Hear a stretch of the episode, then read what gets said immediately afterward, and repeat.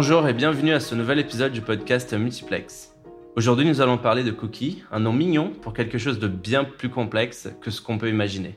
Les cookies, vous le savez, c'est ce qui permet de traquer et suivre votre navigation sur un site internet. Depuis deux ans et la RGPD, ils sont d'autant plus présents dans nos vies que nous soyons invités, sur tous les sites qu'on visite, à les accepter ou pas. Alors, pourquoi on en parle aujourd'hui? C'est parce qu'en début d'année, Google a annoncé qu'il allait supprimer ses cookies. Créant un véritable raz-de-marée, cette annonce a suscité des réactions violentes pour et contre cette initiative. Mais quel est vraiment l'impact d'une telle annonce? À quoi faut-il s'attendre? Pour répondre à ces questions, je reçois aujourd'hui Clarisse Bolignano, data spécialiste chez Faber Novel. Bonjour Clarisse et bienvenue. Bonjour Diego, merci de me recevoir. Alors, tout d'abord, je pense que ça peut être utile de revenir un peu au basique. C'est quoi un cookie? Alors, euh, un cookie, c'est un petit fichier texte qui euh, est stocké dans son navigateur. Donc ça, c'est une notion importante, c'est que c'est vraiment au niveau du navigateur. Et donc, du coup, euh, côté utilisateur, les cookies, on a commencé à en entendre parler. moi, je me souviens, la première fois, c'est quand je regardais des vidéos sur Mega Upload, donc des séries, et qu'on était tous bloqués par la limitation des 72 minutes. Et de là, on allait chercher dans notre, euh, bah, toujours dans notre euh, moteur de recherche comment on faisait pour euh, supprimer cette limitation. Et il nous conseillait de supprimer nos cookies. Donc nous, c'est ce qu'on faisait sans poser plus de questions et ça marchait. Et en fait, c'est ça l'utilité d'un cookie. En fait, c'est de stocker une information sur la navigation de l'utilisateur en cours. Donc là, Mega Upload, il stockait notre temps de, il stockait le temps de visionnage d'une vidéo sur leur site. Et donc, du coup, les sites en général, ils passaient euh, par ça, par exemple, pour quand on ajoute un article dans son panier, euh, ils stockent par exemple l'article qu'on a ajouté au panier pour simplifier euh, la navigation euh, sur le site. Donc ça, ce que je viens d'expliquer, en fait, c'est les cookies first party. Donc c'est vraiment des cookies qui servent à la navigation du site et donc du coup à la personne qui développe le site pour stocker les informations qui sont utiles à la navigation. Ensuite, il y, a, il y en a trois types en fait de cookies et donc il y a les cookies seconde partie qui eux, c'est euh, bah, la personne qui va développer le site. Elle peut faire un partenariat business avec une autre personne et l'autoriser à déposer euh, des éléments qui vont collecter euh, de la donnée. Et il y a les cookies third party. Donc, c'est ceux qui nous intéressent, qui vont, eux, nous suivre tout au long de notre navigation et pas seulement sur le site en question. Et alors, gros électrochoc en début d'année quand Google a annoncé la suppression des cookies de ces sites. J'ai moi-même vu passer énormément d'articles à ce sujet. Il semblerait, d'après ce que j'ai pu voir, que ça ait créé un véritable vent de panique. Qu'en est-il? Alors oui, c'est euh, Google Chrome qui a annoncé euh, la suppression des cookies third party, donc mhm. le troisième type de cookie qui nous suit euh, sur toute la navigation du site. Et en effet, c'est un outil pour euh, toutes les, euh, les, régies euh, publicitaires et c'est un outil précieux pour faire de la, la publicité en ligne. Donc c'est vraiment ça qui a, qui a fait réagir bah, tous les acteurs de la publicité en ligne. Oui, j'imagine. Et parmi ces réactions, quels sont vraiment les, les, vrais impacts de cette annonce et qui est touché derrière? Du coup, sur les, les impacts, c'est ce que je disais, il y a les régies publicitaires qui utilisaient vraiment cet outil qui est le cookie third party pour, pour stocker de la donnée et faire de la publicité euh, ciblée. Quand on pense publicité, on peut penser à Google, Facebook, mais on a un acteur français, Criteo, qui lui est vraiment, euh, euh, c'est vraiment son principal outil. Et donc sans ça, il pourra plus faire la publicité comme il faisait avant, qui est par exemple le, retargeting. Le retargeting, qu'est-ce que c'est? C'est par exemple quand je vais visiter sur un site e-commerce des produits et que sur le site d'après, qui est un site différent, je vois un encart publicitaire où euh, je vois les mêmes produits que ceux que j'ai visités et ça me fait euh, peut-être envie de les, racheter. Et donc cette publicité-là, elle va être, euh, elle sera beaucoup moins performante qu'elle l'est maintenant. Ensuite, on a les, les publishers. Donc les publishers, c'est tous les sites qui proposent des encarts publicitaires sur leur site, notamment les journaux, mhm. mais aussi tout ce qui va être comparateur de prix, par exemple. Et donc, euh, eux, ils proposent, euh, ils proposent de la publicité sur leur site, ils sont rémunérés pour ça. Et donc, cette baisse de performance peut faire euh, baisser leur chiffre d'affaires. Il y a d'ailleurs Google qui a estimé, selon lui, que cette action qui est de supprimer les cookies third party, ça mhm. entraînerait une perte de revenus de 52% pour les éditeurs. C'est énorme. Ouais, c'est pas mal. Mais du coup, les publishers, ils ont quand même une, une possibilité de, de repli et ils vont pouvoir toujours faire de la publicité ciblée, mais ce sera plutôt du ciblage contextuel, c'est-à-dire quand je me rends sur un article, il peut quand même avoir des, données sur moi. Ça va être par exemple l'heure à laquelle je me suis connectée, l'appareil avec lequel euh, je me rends sur le site, donc si c'est mon portable, si c'est d'ailleurs un iPhone ou si c'est mon ordinateur, etc. Et aussi la source d'où je viens. Donc par exemple, si je suis tombée sur cet article euh, via Facebook ou alors si c'est moi qui ai recherché dans Google euh, un article sur ce sujet. Et de là, il pourra faire de la probabilité et se dire, bon, avec toutes ces données-là, elle a plus de chances d'être euh, une femme entre 25 euh, et 30 euh, ans.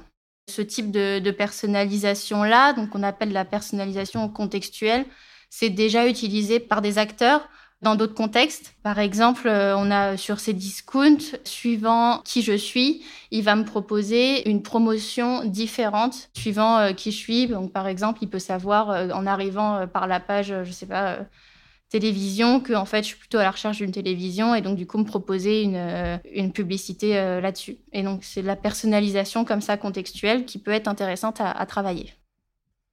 Très clair. Donc, tu parlais du secteur de la publicité, notamment la publicité en ligne. On sait tous que pour Google, ça représente une grosse partie de leur propre chiffre d'affaires. J'imagine donc que l'impact pour eux doit être énorme. La question que je te pose, donc, c'est pourquoi ils font ça? Pourquoi ils ont pris cette décision?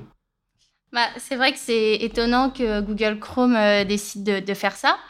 Après, ce qu'il faut savoir, c'est que Google, ils font de la publicité en ligne, mais ils ont euh, aussi beaucoup de, données qui leur sont propres et qui peuvent mhm. euh, utiliser eux-mêmes.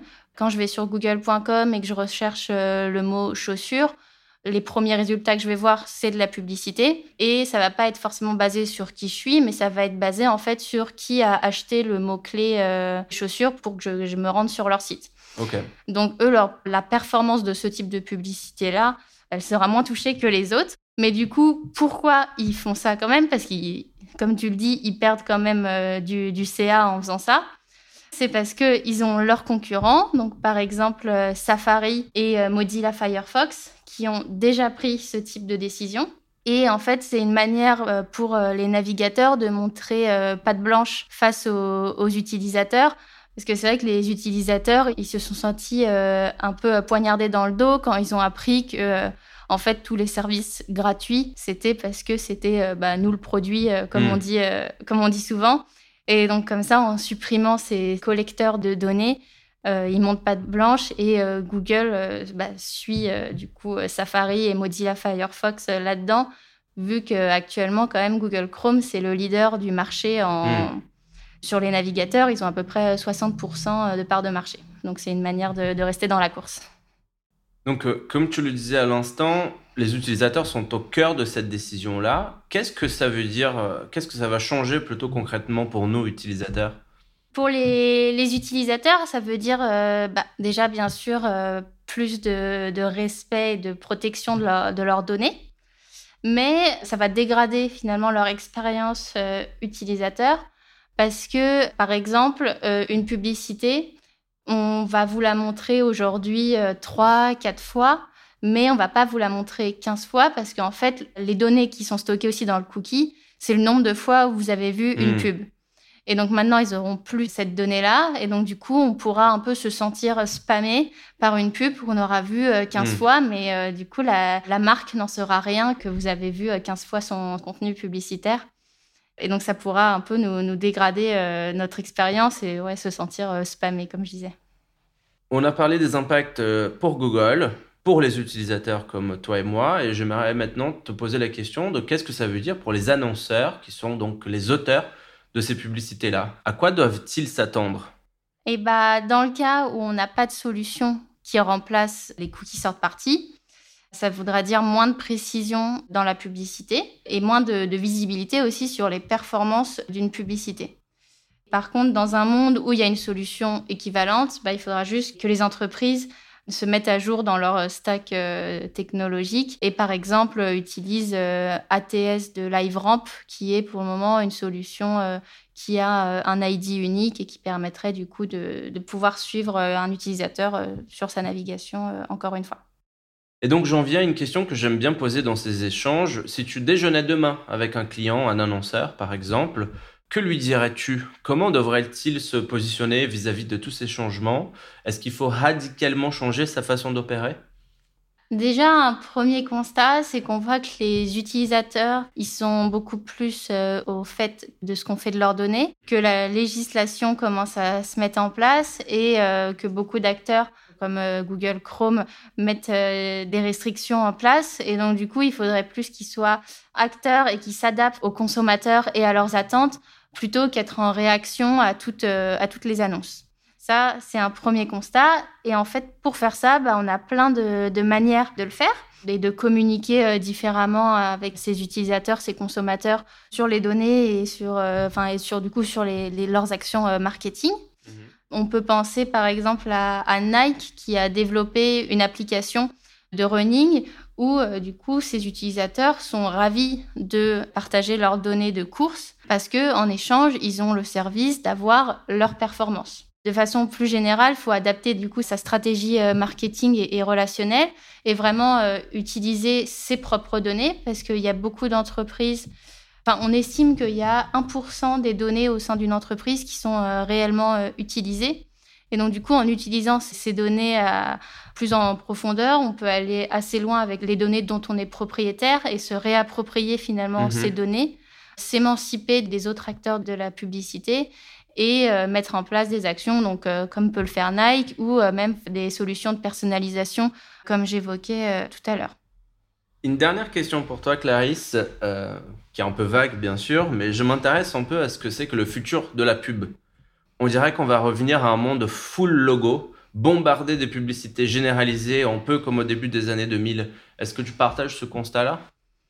Déjà, il y aura, dans le futur, il y aura plus de transparence euh, vis-à-vis euh, des utilisateurs. Mhm. Et c'est vrai qu'il faut commencer à, éduquer euh, les utilisateurs en fait sur qu'est-ce que collecter la donnée et utiliser la donnée peut leur apporter et leur apporte finalement au sein de, de leur navigation et rester vraiment transparent à propos de ça. Et ensuite, il n'y aura pas de retour dans la publicité des années 2000 parce euh, y a beaucoup d'acteurs qui sont euh, convaincus du precision euh, marketing. Et comme je parlais tout à l'heure du ciblage contextuel, le machine learning fait vraiment de gros progrès là-dessus. Et on peut se dire que on est confiant sur le fait que des solutions vont se développer. Il faut faire confiance à la tech qui respecte à la fois la vie privée et qui permettent en même temps de faire du marketing de façon efficace pour continuer de proposer euh, à cibler et euh, donc de proposer des contenus pertinents, il y a des acteurs qui commencent à se positionner sur des solutions alternatives. Il y a d'ailleurs euh, Google qui propose de travailler communément avec plusieurs acteurs et qui cherche mhm. des solutions à, à, ça. Et comme je le disais, Google supprimerait les cookies tiers dans deux ans si il a trouvé une solution équivalente euh, en termes de performance parce qu'il euh, ne va pas se priver de quelques milliards de CA et euh, surtout, il ne va pas plonger toutes les autres entreprises dans un gouffre également. merci beaucoup, Clarisse. Bah, merci à toi. C'est la fin de l'épisode d'aujourd'hui. Merci de nous avoir écoutés. À vous, auditeurs, je rappelle que s'il existe un sujet ou une question tech que vous souhaitez nous proposer, vous pouvez toujours nous écrire. L'adresse, vous la connaissez multiplex.fabernovel.com. L'épisode d'aujourd'hui a été produit, écrit et réalisé avec l'aide de Marina Dislich. C'est tout pour le multiplex d'aujourd'hui. Je suis Diego Ferry et à jeudi prochain